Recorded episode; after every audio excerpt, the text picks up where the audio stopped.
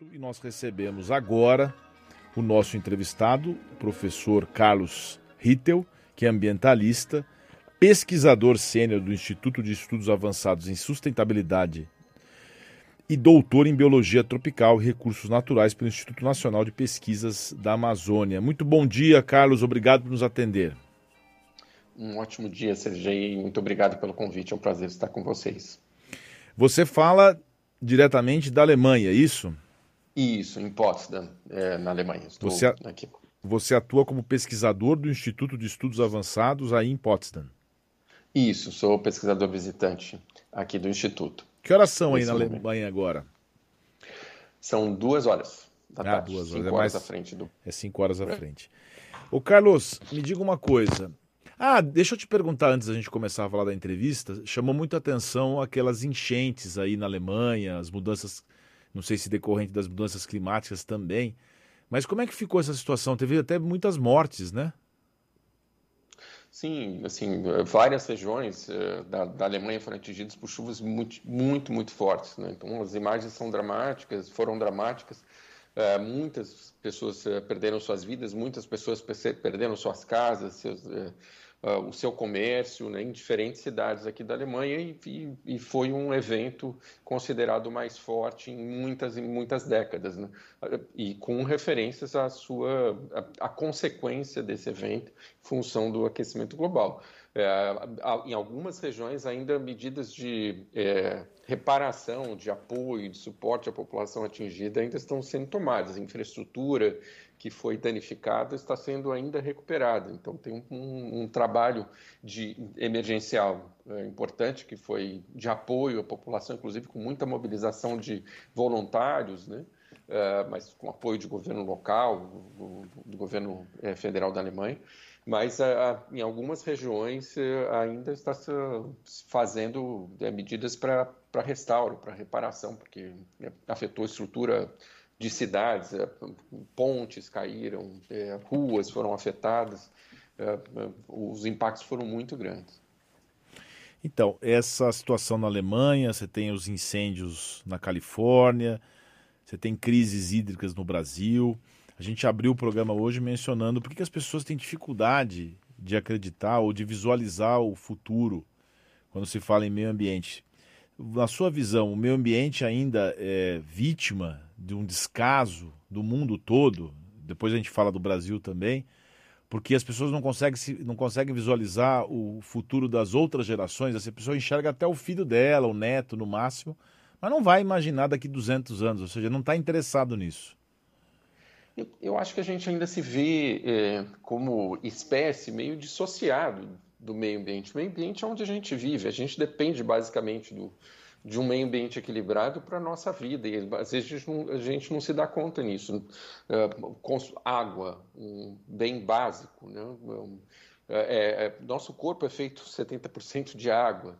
A gente depende da, da nossa sobrevivência de água boa, de qualidade, é, e que está sendo contaminada em diferentes partes do mundo, está sendo afetada é, pelas é, mudanças climáticas, e a gente não se dá conta disso. Quando o preço dos alimentos sobe na feira, é, e nos mercados, muitas vezes tem um componente de clima alterando a, a produção é, e que ele, faz a elevação dos preços. Muita chuva ou falta de chuva.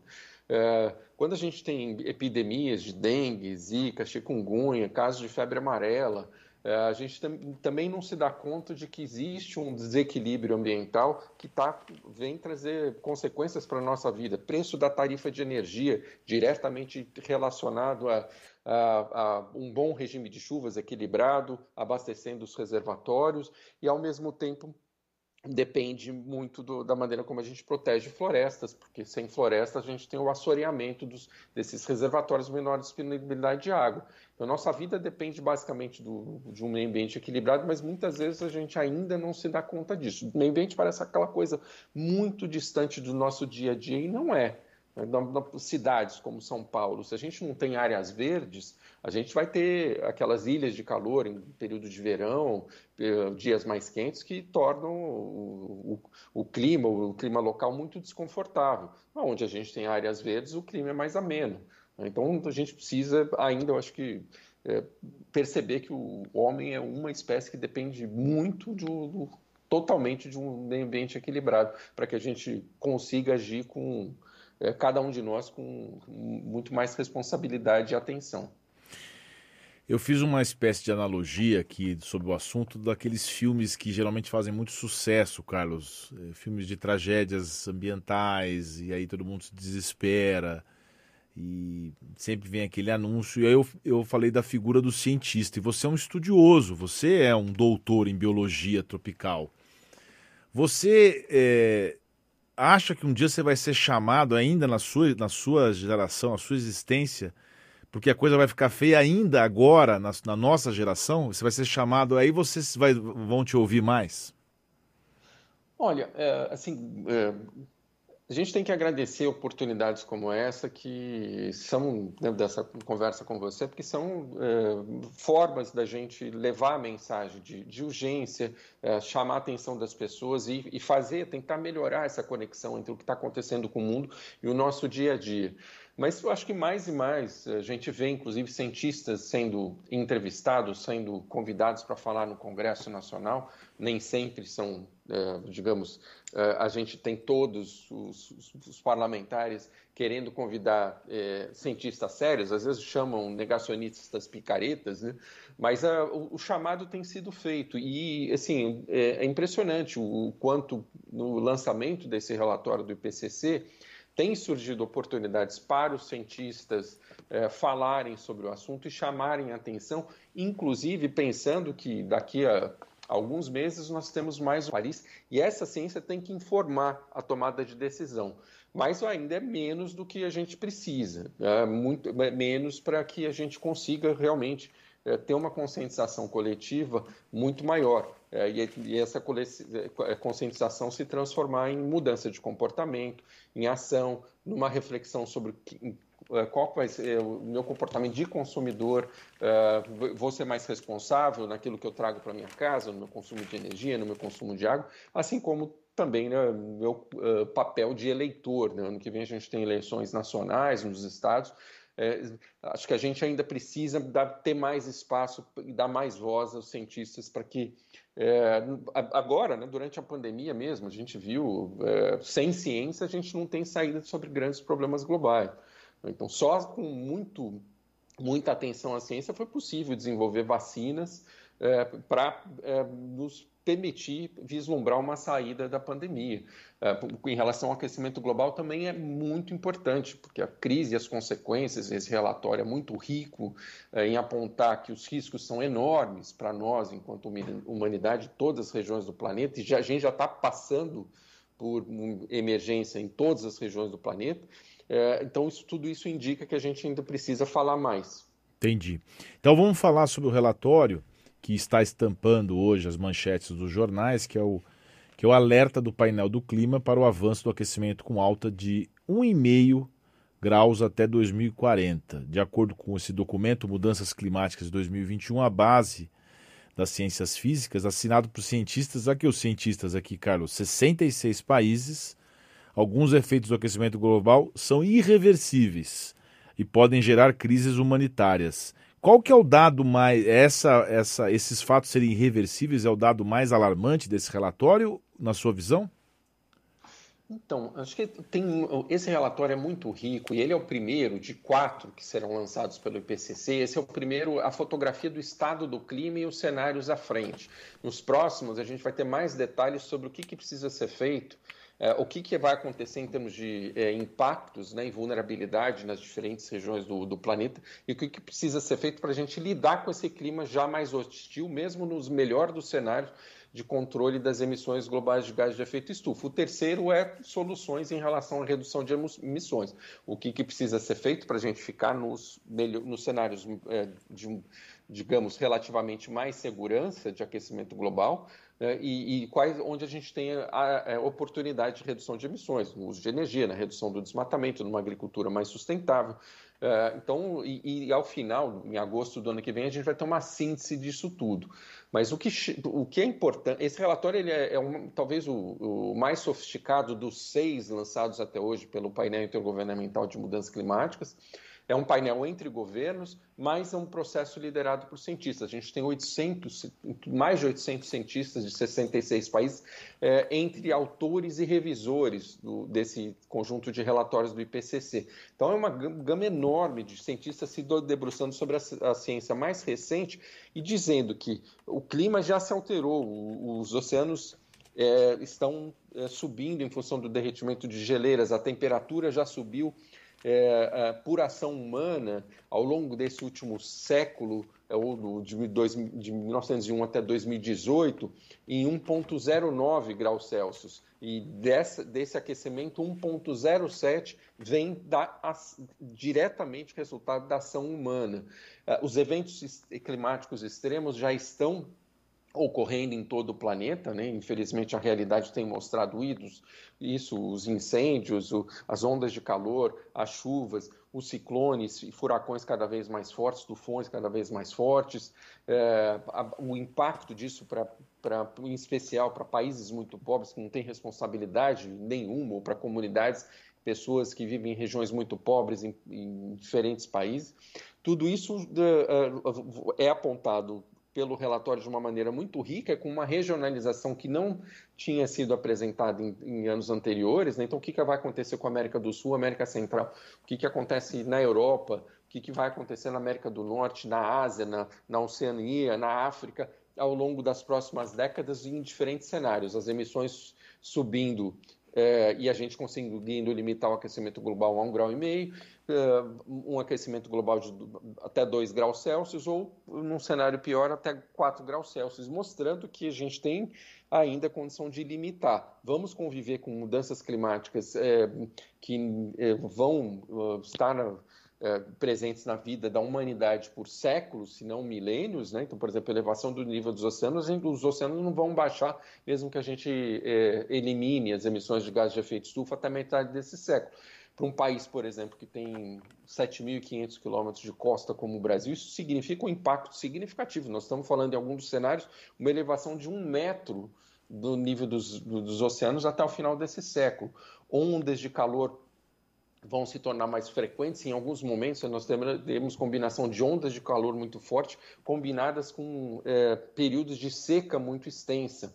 É, por exemplo, na região nordeste do Brasil, no semiárido, isso é crítico. A gente pode ter períodos é, sem chuva nem alguma é, durante muito tempo. Isso pode, depender do cenário, pode ser é, por meses ou até atingir um ano inteiro quase que sem chuva em determinadas regiões, o que torna a vida humana é, praticamente impossível é, devido à indisponibilidade de água. No sudeste do Brasil, que volta e meia enfrenta é, problemas com chuvas muito fortes, e, e, parte do sul do Brasil, a gente pode ter, e já vem tendo, é, uma, uma, média de chuva anual maior do que o, a, a, a, média do século passado. E isso pode ainda piorar nos cenários futuros, ou seja, e não é uma, apenas uma alteração média, a gente vai ter muitas vezes isso concentrado em determinados períodos, aquelas chuvas que, é, chuva de um mês que caiu em um ou dois dias. Uh, e provocando alagamento, deslizamento de terra, uh, mortes, são Paulo tem, a cidade de São Paulo, mais rica do Brasil, tem é, observado isso nesses últimos anos.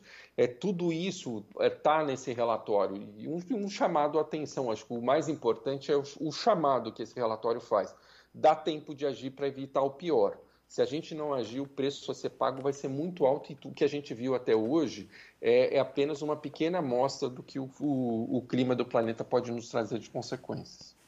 Às 9 horas e 14 minutos, nós estamos ao vivo com o Carlos Rittel, que é ambientalista, doutor em Biologia Tropical e Recursos Naturais pelo Instituto Nacional de Pesquisas da Amazônia. Está falando com a gente ao vivo diretamente da Alemanha, onde ele é pesquisador sênior do Instituto de Estudos Avançados em Sustentabilidade. O Carlos, eu tava, estava ouvindo atentamente as suas informações e, obviamente, o assunto gera não só por picaretagem, vai também por ignorância, né? As pessoas falam assim: ah, mas tem aquecimento, mas como é que se explica esse frio tão forte em São Paulo? Parafraseando o Daisy Washington naquele filme Filadélfia, explica pra gente como se a gente tivesse dois anos de idade, por que, que essas variações também são sintomas de uma desregulação ambiental? Então vamos lá. É importantíssima essa pergunta. É, quando a gente fala em aquecimento global, a gente está falando de média, média planetária. É, isso não significa que o impacto do, do, aquecimento global, a mudança no clima, ela se caracterize única e exclusivamente por eventos climáticos extremos que são associados a temperaturas mais elevadas. O que, que acontece quando a gente tem é, ondas de frio atingindo o, o sul, o sudeste do Brasil, às vezes chegando até o centro-oeste, esfriando, né, é, trazendo temperaturas de, em algumas regiões do Brasil, como esse ano, abaixo de 20 graus negativos em alguns pontos mais elevados do, do território brasileiro, no sul do Brasil. É, a gente tem um aquecimento anômalo do, da Antártica, da região do Polo Sul. É, e esse aquecimento anômalo ele desloca é, massas de frio é, mais ao norte, né? então o, vai subindo. Se a gente olhar o, o planeta né? do, do Polo Sul para o polo, polo, Norte nessa direção, as massas vão caminhando, do, uh, essas massas vão se deslocando no, numa velocidade maior e chegando com mais intensidade a, uh, a regiões como uh, o sul, sudeste do Brasil. Então, uh, o aquecimento global, ele, em termos de impactos no nosso dia a dia, ele também tem uh, se caracteriza por momentos em que a gente terá frio extremo, porque a energia acumulada no planeta como um todo, na atmosfera do planeta, em função do aquecimento global, ela provoca esse desequilíbrio é, das mais diferentes formas. Assim como a gente tem é, excesso de chuva, a gente pode ter regiões afetadas por excesso de chuva em determinados momentos, mas o próprio sudeste do, do, do país pode ter também passar por momentos de seca é, extrema, afetando a disponibilidade de água nos nossos uh, torneiras e chuveiros, uh, assim como a disponibilidade de água para a agricultura. Então, o, o frio extremo que atingiu o Brasil esse ano, assim como o frio que foi observado recentemente atingindo estados do, do, dos Estados Unidos que onde normalmente não tem muita neve, ele, ele também é, é um retrato de como o clima já, já, já mudou. Então a gente está falando de média, né? Então na média a, a temperatura do planeta subiu 1,09 graus Celsius ao longo desse de, período aí de 118 anos de 1901 a 2018. É, então, esse é o ponto, né? média... né? Esse Como? é o ponto. Você tem um Isso. período que já foi um pouco menor e onde você teve um aumento que, segundo o relatório, é irreversível. Imagina o Rio de Janeiro com daqui quatro, daqui, sei lá, cinco, seis anos, com quatro de graus a mais de média nos 45 graus que já, que já tem no verão. Exato, isso é, significa, né, por mais que você tenha alguns dias mais frios no inverno, né, então as pessoas é, sentindo muito frio numa cidade como o Rio de Janeiro, ou e até em algumas regiões do Nordeste do Brasil, onde a temperatura ficou abaixo dos 20 graus Celsius, Salvador, por exemplo, é, é, a gente vai ter durante o verão é, temperaturas muito acima de 40 graus por dia seguidos e sensação térmica acima de 50. Isso, do ponto de vista de impacto para a saúde humana, especialmente para os bebês e para as pessoas mais idosas, é muito severo, pode levar ao aumento de mortalidade dessas, desses grupos, né? em função do, do, do, do nosso organismo não está preparado para conviver com, com sensação térmica acima de 50 graus. Nós temos regiões do planeta onde a, a temperatura já, já chegou a 55 graus Celsius em determinados momentos. É, é assim, é, o, não é uma temperatura é, é em que o, o ser para qual o ser humano está adaptado, assim como muitos dias de temperatura acima de 40 graus. O, a região, se a gente olha nos piores cenários é, de emissões e, portanto, de aquecimento global, a gente pode chegar a ter, em média, no Brasil, até 2100, é, 6 graus Celsius a mais do que a média histórica do último século. É, isso é a média. Se a gente leva em consideração o que, que vai acontecer nos dias mais quentes, a gente está falando de muitos dias com temperaturas acima de 30 graus, talvez a maior parte dos dias em regiões eh, como parte da Amazônia, e muitos dias com temperatura acima de 40 e sensação térmica é, muito superior a isso. Então é, é, é, é muito importante a gente no, observar isso. Isso não significa, novamente, né, que esse aquecimento ele não vai ter momentos de, de frio inesperado, porque o clima como um todo está muito é, é, bagunçado, está muito alterado. Então, isso pode acontecer, ondas de frio chegando em momentos que a gente não espera, em regiões que a gente não espera. Isso também, infelizmente, é consequência do aquecimento global. Carlos, para a gente encerrar rapidinho, o relatório aponta soluções para tudo isso, diz que é possível não estabilizar a temperatura. Falando em solução, o leite né, que já derramou, a gente não, não consegue reverter. O que, que a gente tem que fazer é, em, em curtas palavras suas, em boas palavras, para a gente poder pelo menos reverter essas, não reverter, mas pelo menos estabilizar essa situação? Então, o relatório ele, ele traça alguns cenários né, de, de emissões de gás de efeito estufa e ele, ele aponta a necessidade da gente limitar ao máximo as emissões ao longo desta década em especial, mas chegando à metade do século com emissões é, no mundo todo zeradas, ou seja, a gente não tem, é, no mínimo, é, as emissões líquidas, ou seja, aquilo que a gente emite, o que é possível retirar da atmosfera de carbono é, pelas árvores é, ou através de outras estratégias, é, é zerado. Se a gente não fizer isso, a gente vai ter um aquecimento global estabilizado até o final desse século acima de um grau e meio e a diferença entre precisa agir com muito senso de urgência.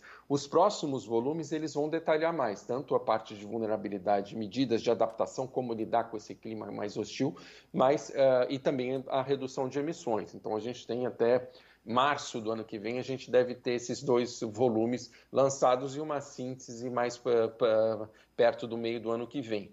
Mas uh, este relatório, por exemplo, para a COP26, a Conferência de Clima, que vai ser realizada em Glasgow, na Escócia, ele já é suficiente para dizer a gente tem que acelerar o passo do corte de emissões, substituir é, fontes o carvão mineral, o petróleo, o gás natural por fontes renováveis de energia. Parar de desmatar e restaurar florestas em, em escala em todo o planeta. Investir em agricultura e pecuária muito mais sustentável para redução de emissões de gás carbônico, mas também de outros gases, como o metano. Só, o gás carbônico não, não, seria suficiente. Metano, por exemplo, é muito produzido é, em aterros sanitários ou é, pela pecuária. A gente tem que reduzir a produção de, desses gases, a emissão desses gases para a atmosfera. Se, se a gente não agir com muita responsabilidade, mas com senso de urgência e cortes profundos, o preço a ser pago vai ser muito maior de todos os impactos que a gente observa hoje. Conversamos ao vivo com o Carlos Rittel, que é ambientalista, pesquisador sênior do Instituto de Estudos Avançados em Sustentabilidade na Alemanha e doutor em Biologia Tropical e Recursos Naturais pelo Instituto Nacional de Pesquisas da Amazônia. O Carlos, foi muito importante você conversar com a gente, é, esclarecer essas questões climáticas do relatório, e eu espero que você não seja chamado aí na, no, pela, pelo primeiro-ministro, não é mais Angela Merkel, né? Ainda é, a gente, a Alemanha terá eleições esse ano para definição do, da futuro ou futuro Ela está saindo, né? Mas ainda é Angela Merkel. Ela vai sair após as eleições, né? Isso, exato. Eu espero que essa, essa cena que eu falo que tem nos filmes, que o cientista é chamado, não aconteça agora. E nem que seu, seu filho, seus netos, se você os tiver, né? Também façam esse papel. Mas as pessoas precisam pensar que um dia isso pode acontecer, né? Aquelas tragédias que a gente vê em filmes. Muito obrigado, viu, Carlos, por falar com a gente aí da Alemanha, com fuso horário diferente. E uma excelente semana para você. Uma excelente semana também, Sergei. Foi um prazer conversar com você e com todos os ouvintes aí da, da Rádio Cultura.